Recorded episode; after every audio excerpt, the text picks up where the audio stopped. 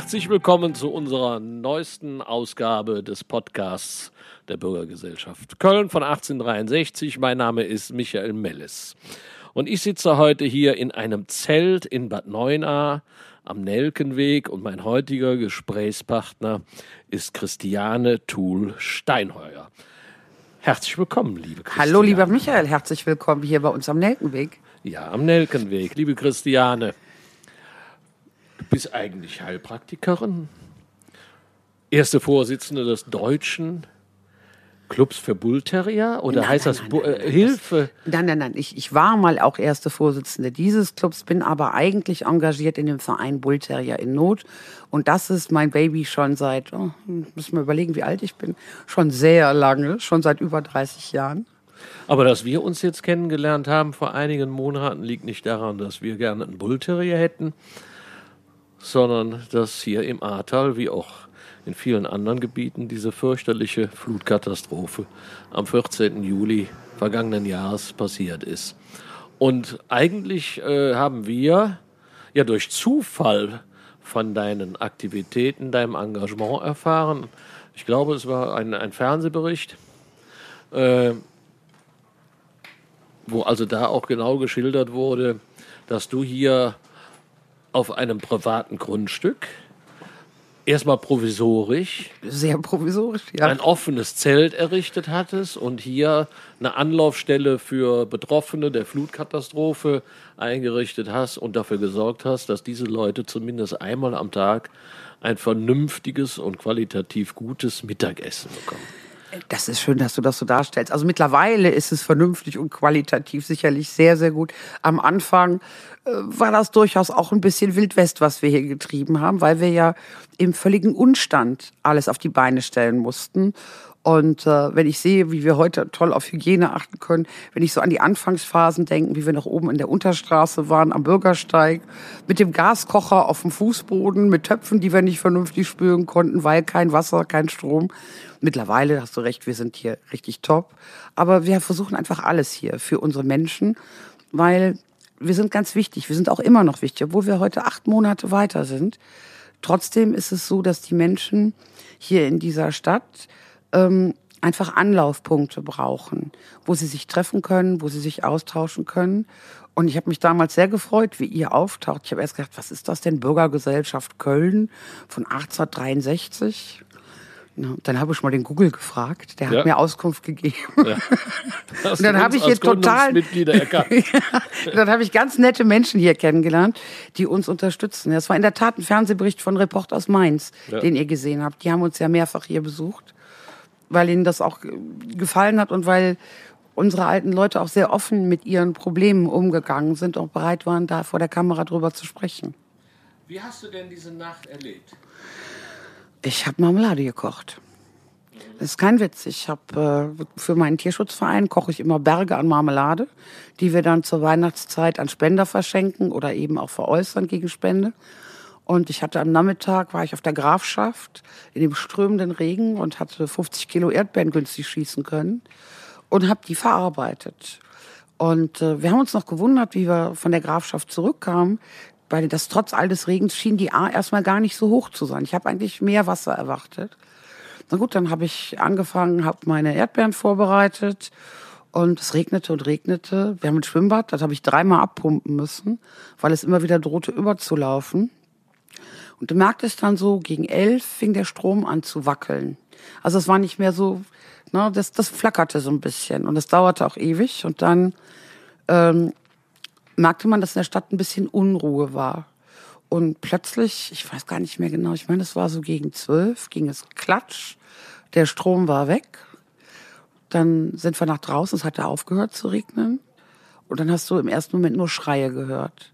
Und das war aber auch ganz schnell weg, weil dann kam dieses Rauschen.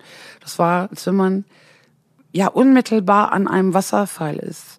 Dann sind wir zur Straße und die ganze Straße war verstopft. Da waren Leute, die versuchten, noch den Berg raufzufahren. Die rannten um ihr Leben.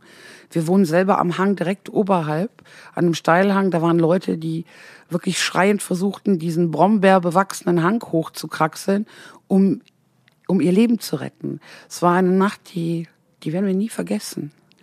In dieser Nacht, ich weiß noch, wir haben dann draußen den Leuten Decken gegeben und äh, meine Tochter war mit den Hunden oben geblieben und sagte immer, da unten, da ist, ein, ist einer auf einem Dach. Und äh, ja, wir haben eigentlich die ganze Nacht da gesessen und haben geguckt nach dieser Taschenlampe. Ich vermute, es war gar keine Taschenlampe, es war ein Handy, was wahrscheinlich, wo die Taschenlampe an war. Und wie das Licht ausging irgendwann, weil der Akku vermutlich leer war, war das ganz furchtbar. Weil man wusste, man kommt da nicht hin. Man kommt da nicht hin. Keiner kam dahin. Die Leute waren eingekesselt vom Wasser, in ihrem Leben bedroht. Und äh, ja, es war so eine furchtbare Hilflosigkeit. Und der Morgen danach? Der Morgen danach, das war irgendwie der blanke Wahnsinn. Ja, wir haben dann an der Straße, wir haben von unserem Grundstück alles rausgeschleppt, haben den Leuten Klamotten in die Hand gedrückt und und und. Und das waren auch so absurde Momente. Da stand ein Junge vor mir, so 14 Jahre alt, der hatte nur die Unterhose an, barfuß, keine Schuhe, nix. Aber der war ganz stolz, der hatte seine Playstation gerettet. Genau. Ähm, ja, die Leute kamen da den Schlamm bis in die Haare, Hunger, durstig. Dann haben wir versucht, weil wir dann auch nichts mehr da hatten, mit dem Auto über den Berg zu fahren und haben dann eingekauft, sind erst in den nächsten Ort gefahren nach Niederzissen. Es gab kein Wasser mehr, nichts. Dann sind wir weiter nach Mayen. Dann haben wir, ich, ich fahre einen Transporter wegen der Hunde schon alleine. Dann haben wir den ganzen Transporter voll gemacht mit Zeug und sind wieder zurück. Und abends musste ich meinen Mann schon wieder losjagen zum Kaufen, weil wir alles verteilt hatten. Weil es gab effektiv gar nichts. Das war das blanke Chaos. Es gab kein, kein Verbandszeug, nichts. Das war alles, ähm, also diese Bilder jetzt vom Krieg in der Ukraine, die nehmen einen gewaltig mit. Ich fühle mich immer wieder auch an diese Phasen hier im Anfang zurückerinnert, wie, wie kaputt alles war, wie viele Verletzte da waren und es kam keine Hilfe. Es war schon nicht so ganz ohne. Wie kam es dann zu der Idee, hier dieses Zelt, diese Anlaufstelle zu ja, bis wir zu dem Zelt kamen. Wir haben also angefangen dann, ähm, wie gesagt, ich stand da und habe Getränke rausgegeben. Ich gesagt, wir sind zu weit oben. Dann sind wir ein Stück den Berg runter.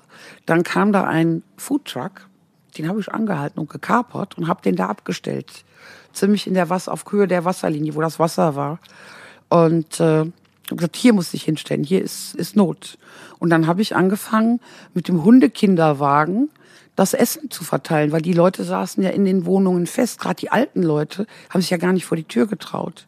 Und es war ja auch für die nicht passierbar. Es war ja auch für uns nur schwer passierbar, weil wie das Wasser weg war, blieb unendlicher Schlamm und Schmodder und es, es lag ja alles voll mit Scherben. Ähm, man kann sich das kaum vorstellen, wie das so ist, wenn du in der Nacht haben wir gesehen, wie brennende Gastanks hier durch die Straße unterhalb von uns gefahren sind und Häuserwände, an Häuserwände getitscht sind. Dass es da nicht noch schlimme Explosionen gegeben hat, war wirklich, ja, eigentlich ein Wunder. Und dann haben wir angefangen und haben Essen verteilt. Und dann kam der Erste, der sagte, ach, ich würde mein Leben geben für eine Tasse Kaffee. Und ich dachte, gut, wie kommen wir an Kaffee? Ohne Strom ja. ist schwierig. Ne? So, und dann ähm, habe ich am Anfang Kaffee, Wasser gegrillt, weil wir hatten keine Gaskocher. Sehr schön. Ich hasse Grillen. Ich will, nie wieder grillen in meinem Leben. Ich habe mir also geschworen, ich grille nichts mehr, weil ich habe alles gegrillt. Ich habe Kaffeewasser gegrillt, ich habe Putzwasser gegrillt, ich habe unser Essen gegrillt. Ich hasse Grillen wie die Pest. Ich kann dir auch einen Vortrag über jegliche Kohlequalitäten halten, bin ich mittlerweile Fachmann drin. Also am Anfang haben wir tatsächlich Kaffeewasser gegrillt und dann Instant-Kaffee verteilt. Dann kam der erste Generator, was schon mal eine tolle Erleichterung war. Aber so ein Generator muss schon was können, um eine Kaffeemaschine wirklich zu betreiben. Die Kaffeemaschine brauchte locker eine Dreiviertelstunde. Es kamen weit über 1000 Leute jeden Tag, die wir verpflegt haben. Kannst du dir vorstellen? Wir haben eigentlich, die Kaffeemaschine lief die ganze Nacht durch, damit wir Kaffee im Vorrat hatten. Plus dazu die Grilltätigkeit, äh, der gegrillte Kaffee, damit wir überhaupt was für die Leute hatten. Die waren so dankbar. Und dann stellte sich raus, das herzhafte Essen war toll, aber die Leute gierten nach Süßigkeiten. Und ja, wie gesagt, dann habe ich meinen Mann immer losgejagt, du musst kaufen. Ja. Und dann kriegte das irgendeiner mit und dann kam ein Anruf von jemandem, der sagte, äh, hör mal, Christiane, wo bist du? Sag ich, ja, da und da. Äh, ja, ich schick dir jemanden. Und plötzlich stand da jemand und packte aus seinem Auto Süßigkeiten und süße Getränke aus. Dann kam an Tag zwei äh, kam ein Motorradclub gefahren. Aber alles zu euch nach Hause. zu uns nach Hause. Mein Mann hat zwischendurch gesagt, ich ziehe aus. Äh, hier ist alles so voll, weil ich habe das da lagern müssen, weil, das war auch eine Erfahrung, die wir gemacht haben, es kamen viele Leute von außerhalb, die gedacht haben, well, hier hat der größte Selbstbedienungssupermarkt der Welt geöffnet ähm, und die sich bedient haben, obwohl sie nun nicht bedürftig waren. Also die Leute haben ja, ne? Wir haben versucht, die Leute zu versorgen und dann sprach sich das rum und dann gab es äh, einen Matthias von einem, ich glaube, Basketball- oder Handballteam und der hat mir immer wieder Leute geschickt, die uns unterstützt haben und so konnten wir dann ausgeben, ausgeben, ausgeben und wir wurden dann hier zu festen Institutionen für die Leute. Und die kamen immer mittags zu uns, Schlamm verschmiert und wir hatten immer ein freundliches Lächeln, ein gutes Wort. Aber das war noch nicht hier am Nelkenberg. Das war noch nicht hier am Melkmich. Das war ungefähr 200 Meter von hier entfernt. In der Unterstraße, wo ich auch wohne. Ne, Ich wohne halt den Berg ein Stückchen weiter rauf und da, da war das. Und äh, ja, und dann stellte sich dann, man muss es verstehen oder auch nicht, kam die Stadt Bad Neuenahr auf die Idee, unsere Straße weiter auszubauen. Was in dieser Krisensituation sicherlich die vordringlichste Aufgabe ist. Ich habe immer gesagt, wir müssen uns einfach baulich dem Rest der Stadt anpassen. Damit war unsere Straße dann auch im Arsch, Entschuldigung zu gut Deutsch. Also mussten wir da weg und dann hat die Bruni Nering von Ferienhaus Nering gesagt, wisst ihr was, wir haben den Platz hier halbwegs ordentlich, kommt doch zu uns. Dann hatte ich von den Maltesern zwischenzeitlich drei Pavillons bekommen. So wurden wir dann ein bisschen professioneller. Dann haben wir ganz viele gerettete Stühle, wie man sie auch heute noch hier bei uns sieht. Hier passt kein Stuhl zum anderen. Unsere Stühle sind alle gerettet. Na, und so hat's angefangen. Ja, genau. Und in der Zeit haben wir uns auch kennengelernt. Wir sind ja, ich weiß es nicht, also man muss sagen, auch ähm, bei uns in Köln war auch ein starker Regen. Auch wir zu Hause sind erstaunlicherweise mit unserem Keller etwas abgesoffen, aber da haben wir uns, äh, weil wir wirklich die ganze Nacht auch äh, Wasser daraus geschöpft haben, überhaupt nicht mit dem Thema Ahrtal, Eifel, aber auch das Bergische Land, Leverkusen äh, beschäftigt. Erst am nächsten Tag wurden wir eigentlich durch die, die Medien darauf aufmerksam gemacht, was, was da passiert war. Und als wir dann äh, gesagt haben, spontan, wir helfen da, haben wir uns auf den Weg gemacht, aber auch da gezielt erstmal eine Kontaktadresse gesucht, um herauszufinden, wo kann man helfen. Nicht, dass man einfach im Weg steht, denn hier waren ja Rettungsfahrzeuge ohne Ende im Einsatz und man hätte da eigentlich nur gestört.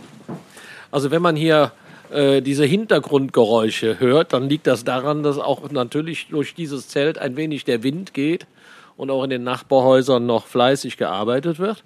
Also haben wir uns dann auf den Weg gemacht. Die A1 bei Köln-West war gesperrt, weil ja ein Teil der Autobahn äh, und der, der Lärmschutzwand äh, eingestürzt war. Also sind wir über Bonn. Da de, den Weg aber über Bonn jetzt jeder nehmen musste, insbesondere auch die LKWs, hat die Fahrt von Köln nach Bad 9a damals fast zwei Stunden gedauert. Nach Bad 9a kam man überhaupt nicht rein, weil die Brücken ja teilweise eingestürzt waren. Also musste man bis Niederzissen fahren. Und dann musste man sich über eigentlich gesperrte Straßen die Berge runter nach Bad 9a arbeiten. Und auf den ersten Metern habe ich eigentlich noch zu meiner Frau gesagt, komisch, ihr, ihr sieht es eigentlich wie immer aus. Und das änderte sich dann schlagartig innerhalb kürzester Zeit als wirklich in Baumwipfeln Autos hingen. Es war alles verschlammt, es war alles verdreckst, es war, es war wie nach einem Krieg. Es war wirklich wie nach einem Krieg. Und ja. äh, ich glaube, in, in dieser Zeit haben wir uns da kennengelernt und wir sitzen ja hier direkt unmittelbar hinter der A-Therme, der ehemaligen Art haben, Ja. sie wird abgerissen, sie ist unrettbar. der bis heute ja nichts passiert ist, weil sie auch nicht wieder aufgebaut wird.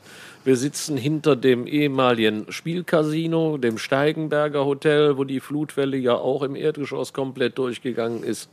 Also das, was man so von Bad 9a als dieses Kurzentrum, Erholungszentrum so- ja, seit Jahrzehnten kennt, ist alles weg.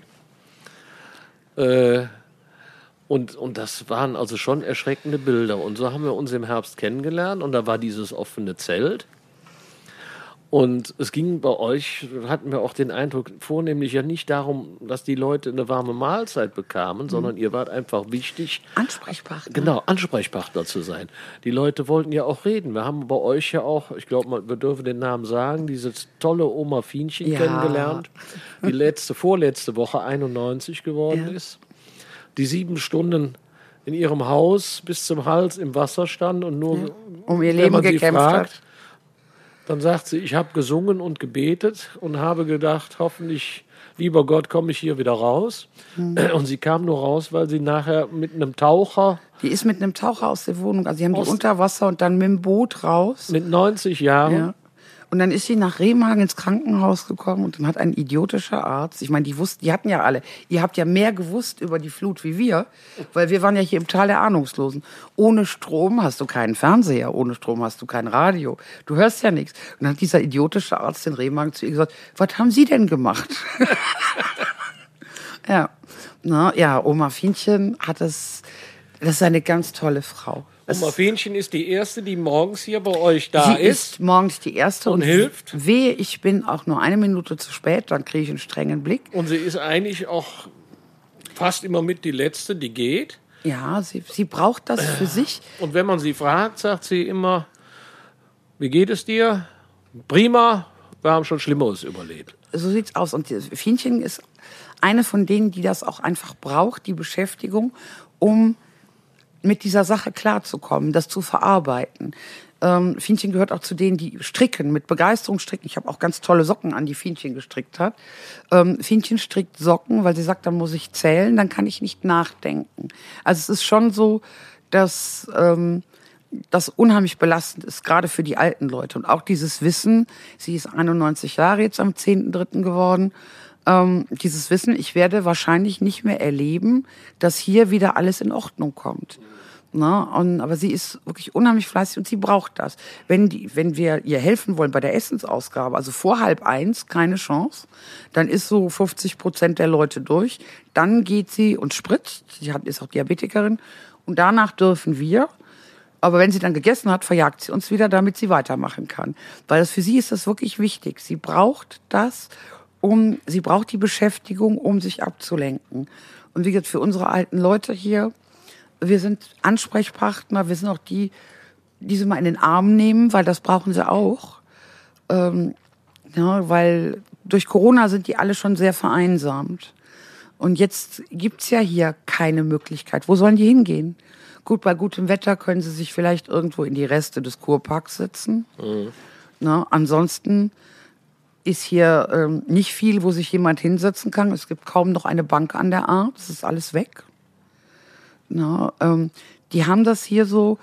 Irgendeiner hat hier mal so ein Schild gemalt für uns: Café, Restaurant Nelkenweg. Ja. Das haben wir hier so. Finde ich sehr süß. Das haben wir hier auch stehen. Und das sind wir auch für die. Wir sind so Platz, wo sie hinkommen können, wo sie Leute treffen, wo sie auch Leute kennenlernen. Das ist ja auch wichtig. Ja, wir waren hier doch schon relativ städtisch, obwohl wir eine Kleinstadt sind. Aber trotzdem war es hier relativ anonym. Und diese Anonymität, und das ist das einzig Positive, was diese Flut gebracht hat, wir sind nicht mehr anonym. Wir sind eine Gemeinschaft hier geworden. Die Leute kennen sich, man hilft sich. Hier wird angepackt, wenn einer irgendwo sieht, dass Hilfe benötigt, da wird nicht gefragt, wird einfach angepackt. Ich wusste das ja auch nicht. Also wir, haben uns ja in den vergangenen Monaten hier um, um euch auch ein bisschen mitgekümmert. Ich sag mal Weihnachtsbazar oder auch Ja, ihr habt uns ja nun auch mit einer Großspende, großzügigen wir, Spende haben, unterstützt. wir werden auch nächstes Wochenende beim Osterbazar wieder Waffeln backen und dabei sein. Aber wir waren ja auch äh, in Ahrweiler und haben da eine, eine siebenköpfige Familie, die auch äh, alles verloren hat, äh, uns angenommen. Aber da habe ich doch gelernt, was ich vorher, wie gesagt, nicht wusste, dass in Ahrweiler doch sehr viele, ich sag mal, Alteingesessene wohnen, wohingegen Bad Neuenahr doch ein Großteil von äh, auch fremd vermieteten Eigentumswohnungen sind. Und äh, so haben wir auch hier bei euch Leute kennengelernt, die heute noch in nassen Wohnungen sitzen, Ja. weil die Vermieter Entsetzlich. Sich einen Dreck darum scheren oder Die auch die, die Hausverwaltung, Hausverwaltungen in irgendeiner Form tätig zu werden. Das ist doch eigentlich ein Es absoluter ein. Skandal. Es ist ein Skandal. Die Hausverwaltung, ich habe mit, mit einer dieser Haus, ich habe immer Streit mit denen, ähm, weil meine Alten kommen zu mir, die sind doch hilflos, die können sich nicht wehren. Also gehe ich diese Hausverwaltung an. Da wird mir dann erzählt, die sind sogar versichert. Das heißt, theoretisch könnte man den Leuten den Aufenthalt in der Ferienwohnung, und die sitzen in Ferienwohnungen, weil teilweise können sie gar nicht zurück, wenn die Wohnung zerstört ist äh, und da ist kein Estrich mehr, kein nichts mehr drinne, können die da ja nicht leben. Na, aber auch in den oberen Geschossen, wenn die Feuchtigkeit langsam raufzieht, das ist wirklich furchtbar. Es gibt hier noch Häuser, da ist der Schlamm im Keller, weil die Hausverwaltung nicht in die Hufe kommt. Es ist ja es ist versichert. Also, die, die haben eine Mietausfallversicherung. Das heißt, die Mieter zahlen zwar keine Miete, können aber da nicht adäquat wohnen. Ne, aber sie geben das nicht weiter an die Leute. Und für diese Leute, gerade für die alten Leute, ist es unglaublich schwer. Und hier ist tatsächlich eine Ecke, wo viele hingezogen sind, die gesagt haben, hier habe ich ein tolles Angebot in Neuner fürs Alter, hier ist Sortanztee, hier ist, hier kannst du einen Rollatorführerschein machen, das ist kein Witz. Ne? Na, also hier gibt es ein, eine, großes, eine große Entertainment-Palette für ältere Menschen. Gut, nicht mehr, aber die gab es früher. Und deshalb war das so ein Anziehungspunkt. Viele Leute sind hier hingezogen, haben gesagt, so besser kann ich im Alter nicht leben. Hier ist es klimatisch schön. Na, Und jetzt ist eben nichts mehr da. Aber genau das, was du sagtest, habe ich auch für mich festgestellt. Äh, man kam als Kölner mal nach Bad Neuenahr. Ich habe auch eben noch äh, gesagt, hier im Steigenberger haben wir, glaube ich, mal den 17. Geburtstag und Wochenende von meinem Vater gefeiert. Spielcasino mal gegangen, all diese Dinge. Aber man war natürlich ein, ein Fremder. Und äh, dadurch, dass wir hier äh, regelmäßig euch besucht haben und auch äh, viele Leute kennengelernt haben, fahre ich mittlerweile trotz dieser Schäden, die man an jeder Ecke sieht, mittlerweile wirklich gerne nach Bad Neuenahr und freue mich, weil, weil ihr hier eine tolle Gemeinschaft einfach seid. Wir machen süchtig. Das Ahrtal Ja, macht vielleicht süchtig. mal, ja. Ich will es ehrlich gesagt gar nicht ausschließen. Ähm. Wobei ich auch sagen muss, wir sind natürlich auch das Ahrtal weitergefahren. Ja, also wenn man schlimm. Dernau, Maischos bis äh, Altenahr fährt, äh, das ist ja noch viel, viel schlimmer. Und wir waren letztes, vorletztes Wochenende auch in, in Schleiden aktiv, wo wir uns auch Mhm. zwei Familien angenommen haben. Auch das darf man nicht vergessen. Da sind auch riesige Schäden zu begleiten. Da sind riesige Schäden. Die haben halt nicht diese Schäden in dieser massigen Fläche. Wir, wir haben das erst erfahren von den anderen Orten nach einigen Wochen, wie wir hier wieder Strom Ja. hatten. Nach einigen Wochen. Wir haben, ich glaube, fünf Wochen ohne Strom hier gelebt. Und es hieß immer, wir wussten zum Beispiel, es hieß immer, die Autobahnbrücke sei eingestürzt. So, von ein, auf eine kann ich gucken von uns zu Hause. Ich sag, die kann es nicht sein. Die wird es nicht sein, da fahren Autos drüber. Also wird es die andere sein. Dass das bei Erftstadt war, ist überhaupt nicht bis zu uns gekommen. Es, lief, es liefen ja nur Gerüchte. So, und ins Auto gehen, Radio anmachen, hast du dir dreimal überlegt, weil du kamst ja nicht an neues Benzin. Na, Und nicht, weil es so teuer ist wegen der Ukraine-Krise, Ja. sondern das Benzin war hier rationiert, das ging nur an Hilfskräfte. Also hast du dir das wirklich überlegt, ob du das Auto angemacht hast? Aber nochmal zurück zu dir. Du bist also jetzt seit über acht Monaten unentgeltlich, Tag für Tag im Einsatz. Ja. Ich habe eben noch deinen Mann und deine Tochter war's. Hier sitzen gesehen. Also die müssen ja wirklich auch mitziehen und, und dieses Engagement der Mutter äh, voll unterstützen. Aber wie finanzierte sich denn hier dieses Engagement, Essensausgabe etc.? Am Hat die Stadt da mitgemacht? Ja, das war so ein bisschen ein kleiner Krieg. Also am Anfang war es so, dass die Rotarier, also ganz am Anfang habe ich selber gekauft alles. Dann sprangen mit der Mittagsversorgung die Rotarier ein. Für eine ganze Zeit. Dann haben die irgendwann gesagt, wir können nicht mehr. Äh, die finanziellen Mittel sind erschöpft. Dann habe ich bei dem ADD, das ist hier so eine Art zentrales Ordnungsamt für Rheinland-Pfalz, angefragt. Dann haben die gesagt, nö, ist nicht nötig. Es gibt da eine Stelle, 500 Meter oder 600 Meter in die eine Richtung, 600 Meter in die andere Richtung. Ähm, Versorgungsstellen, da sollen die Leute hingehen. Jetzt sind die aber gerne hier hingekommen, weil hier war es hell. Die anderen Zelte waren ja geschlossen und zu. Unsere Zelte waren offen. Es war hell und ich habe immer auf einen vernünftigen Umgangston geachtet und auch die ganzen Arbeiter, die hier waren, die wussten, sie mussten parieren oder sie fliegen vom Platz. Da muss man schon mal Deutsch mitsprechen, deutliches Deutsch. Ja, klar. Ne, und deshalb haben die sich hier sicher gefühlt. Dann habe ich den Bürgermeister damals, er dachte, es wäre ein Vier-Augen-Gespräch, es waren ein paar Augenpaare mehr da. Und dann war er in der moralischen Verpflichtung, hat er gesagt, okay, wir finanzieren euch das Essen weiter. Na, dann habt ihr uns auch unterstützt. Und äh, dann hat irgendwann sind wir zum offiziellen, weil die dann gesehen haben, ach guck mal, die machen hier eine gute Arbeit, sind wir zum offiziellen Wintertreff gemacht worden. Die haben mir auch mal angeboten, dass ich Geld dafür haben könnte, habe ich aber abgelehnt, weil ich will unabhängig in meinen Entscheidungen sein und äh, ich habe keine Lust mehr, irgendwelche Weisungen entgegenzunehmen, die ich nicht gut finde. Ich mache das im Ehrenamt, ich mache das gerne für meine Mitmenschen hier. Ja, mein Mann und meine Tochter müssen eine Menge ertragen. Ach, weißt du was, aber da müssen die jetzt durch. Ne? Ja. Aber du hast mir auch erzählt, am 30.04 ist mit diesem Zelt hier erstmal Schluss. Ist erstmal Schluss, ja. Wobei ich sagen muss, Zelt, also wir sitzen hier an richtig schön Das eingedeckten Tischen. Hier stehen überall Pflanzen auf jedem Tisch. Hier stehen Osterhasen, die Seitenwände sind dekoriert. Ihr habt das auch Weihnachten entsprechend dekoriert gehabt. Also es war ja nicht nur ein einfaches Zelt, sondern es war ja fast ein Wohnzimmer mittlerweile. Das war unser Bestreben, Ne? dass wir den Leuten ein Wohnzimmer schaffen. Etwas in dieser kaputten Umgebung, was zwar bunt zusammengewürfelt, aber trotzdem wohnlich und gemütlich ist und mit einer guten Atmosphäre. Ne? Ja, 30.04. wird das hier beendet, weil der Platz wird neu geplattet, dann müssen wir hier weg. Auf der anderen Seite ist es aber so, dass wir auch irgendwann muss auch ich mal wieder so ein bisschen ins normale Leben zurück. Wir werden unsere Leute nicht fallen lassen. Meine Idee ist, dass wir ein, gegebenenfalls zweimal wöchentlich uns treffen mit denen zu einem Mittagessen und einmal im Monat hier eine Art Fädelsgrillen machen, weil wir müssen etwas dafür tun, dass wir nicht wieder zurückfallen irgendwann in die Anonymität, sondern dass dieses Viertel, das so toll zusammengewachsen ist, sich diesen Gemeinschaftssinn auch behält. Ich habe ich hab heute, oder ich weiß nicht, wann noch im Stadtanzeiger gelesen, dass es, äh, also es ja ein- 14.399 Anträge in Nord Nordrhein-Westfalen, wobei wir ja hier schon Rheinland-Pfalz. Wir ja sind Rheinland-Pfalz, ja. Aber Nordrhein-Westfalen 14.399 Anträge auf, ja, wie sagt man, auf äh, nicht Schadensersatz, sondern Unterstützung, Hilfe äh, gegeben hat, dass es da einen Bundeshilfefonds äh, auch gibt und 95 Prozent geprüft und bewilligt worden sind. 12,3 Milliarden Euro für das Land Nordrhein-Westfalen, aber ausgezahlt wohl 607 Millionen. Ja, das ist etwas, was wir hier auch erleben in Rheinland-Pfalz. Ähm, das läuft sehr zäh. Also die Leute können, wenn sie unversichert sind ähm, und in der Mietwohnung abgesoffen sind oder überhaupt in der Wohnung abgesoffen sind, können die bis 13.000 Euro für Hausrat geltend machen. Das heißt aber nicht automatisch, dass sie tatsächlich diese Obergrenze von den 13.000 kriegen.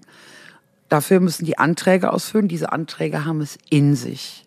Da kommt also der normale Opa und die normale Oma nicht mit. Da muss man denen Hilfeleistung geben. Sie kriegen das alleine nicht hin.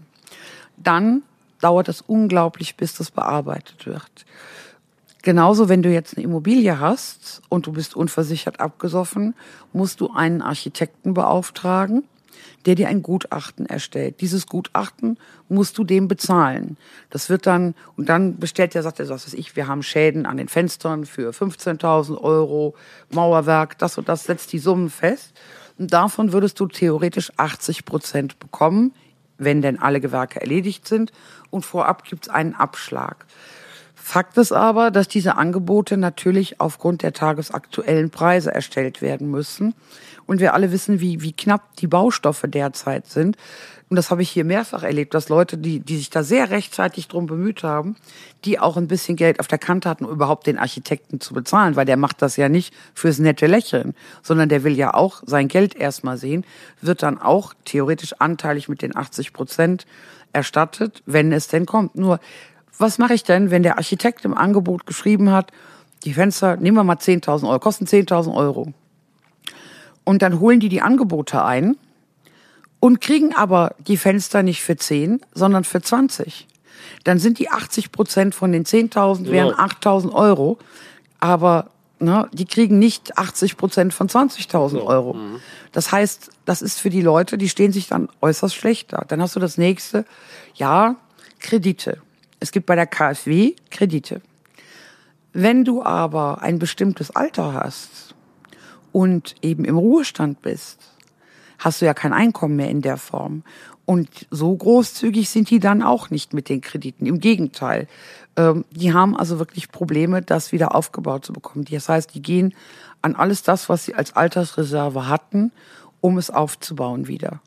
Und wissen nicht, ob sie damit hinkommen.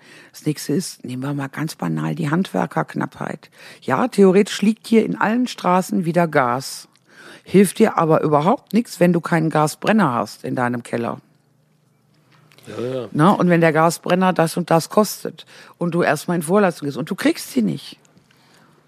Und ich hatte ja schon Sorge, als wir in die dunkle Jahreszeit gingen Ja, und das war übel. es hier irgendwie nicht weiterging, weil ja auch die Häuser erstmal trocknen mussten. Es ging ja im ersten Zug nur darum, erstmal den ganzen Dreck aus den Häusern zu kriegen.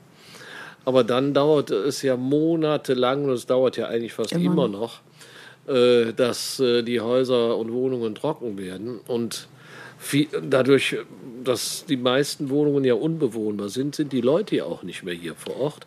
Und wir waren letztes Wochenende hier in der Straße bei einer Dame, der wir also am einer der ersten Wochenende das Haus leer, mit leer geräumt haben. Und die uns jetzt bat, können da mir nicht helfen, mal wieder den Vorgarten zumindest ein wenig mal le wieder lebendig zu machen, was wir dann getan haben. Aber ich dann auch zu meiner Frau sagte, komisch, hier ist kein Mensch. Es ist leer. Was, wie geht's weiter mit Bad Neuenahr? Wie geht's weiter? Wird es da Spielcasino geben? Wie geht's weiter mit dem Steigenberger? Wie kommt hier wieder Einzelhandel hin? Wie Ja. kommen hier wieder Leute hin?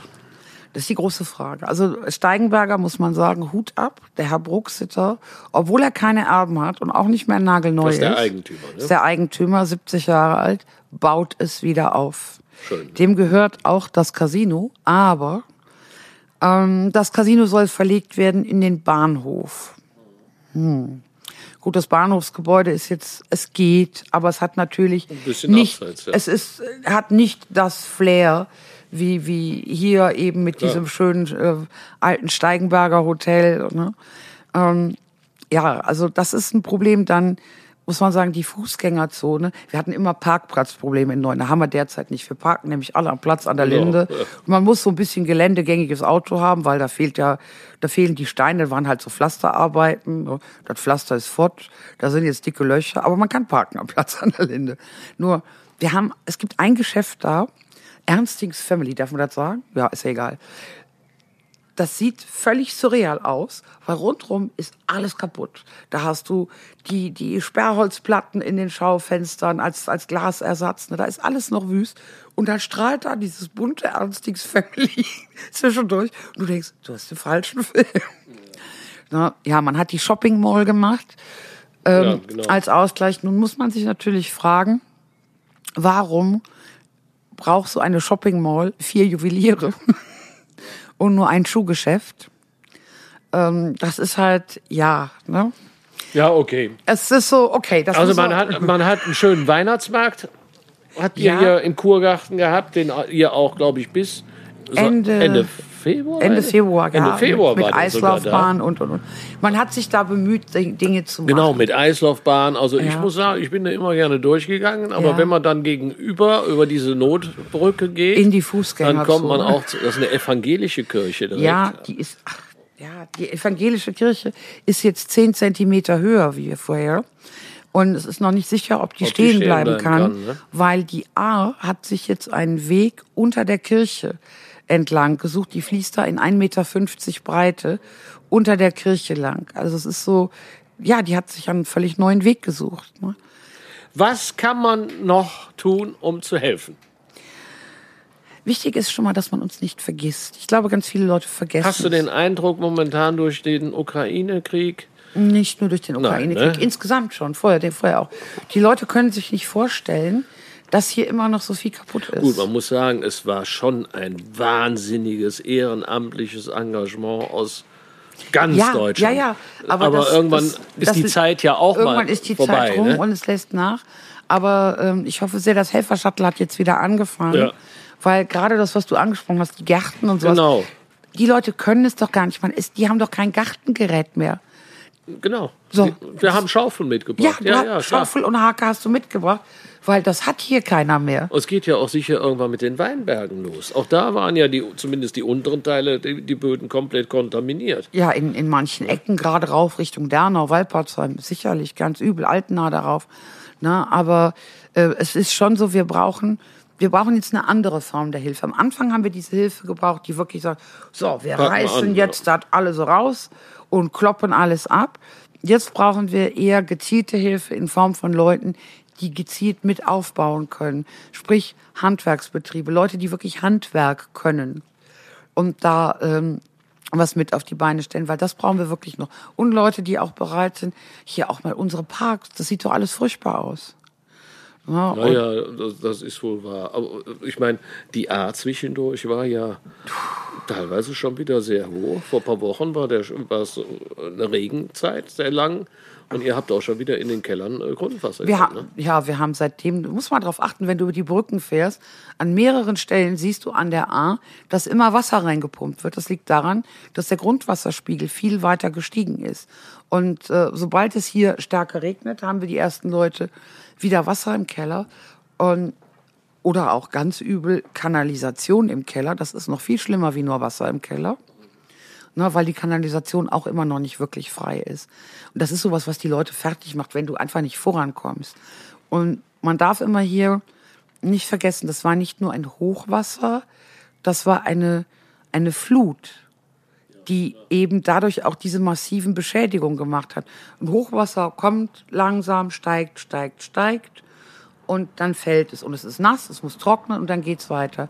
Hier durch diese Wahnsinnskontamination und diese wahnsinnigen Schäden, der, der, wie gesagt, da war so, wenn die ganzen Autos da mitgetrieben sind, bei einem Hochwasser in Köln, ihr seid Hochwasser erprobt, ne? Da heißt es, jetzt müssen mal alle die Autos da wegfahren vorher. So, hier standen die Autos mittendrin. Hier ist ja nicht gewarnt worden, nix. Ja gut, das ist ja auch noch momentan Thema, Ja. Wie man jeden Tag in der Zeitung lesen kann. Wer war jetzt schuld, wer war nicht schuld, ist früh genug gewarnt worden, was hat der Landrat gemacht, den es heute nicht mehr gibt. Und äh, keine Ahnung, ja gut, das wird man dann zeigen, aber damit ist euch ja letztendlich Damit nicht geholfen. nicht geholfen. Wobei Äh. ich glaube, dass für die Leute, die hier, es sind ja auch viele Menschen hier gestorben.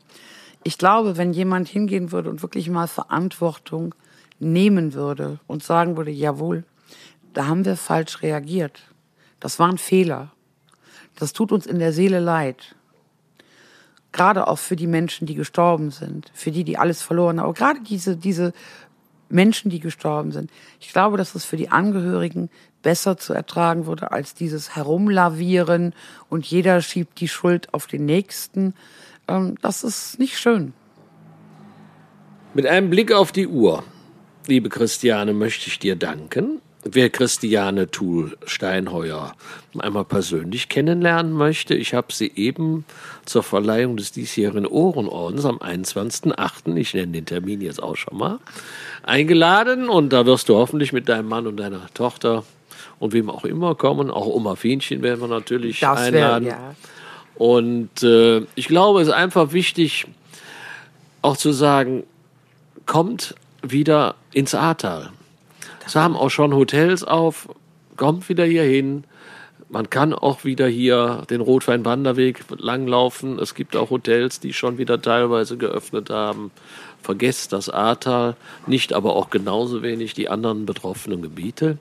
Und in dem Sinne herzlichen Dank und vor allen Dingen für dein Engagement. Ich bedanke mich bei dir und ich bedanke mich auch bei dem Bürgerverein Köln für die tolle Unterstützung, die ihr uns gewährt habt. Das haben Das wir gern ist gemacht. super. Das war Danke. mit Hilfe unserer Mitglieder war es möglich. Danke. Und wir hören uns beim nächsten Podcast. Vielen Dank.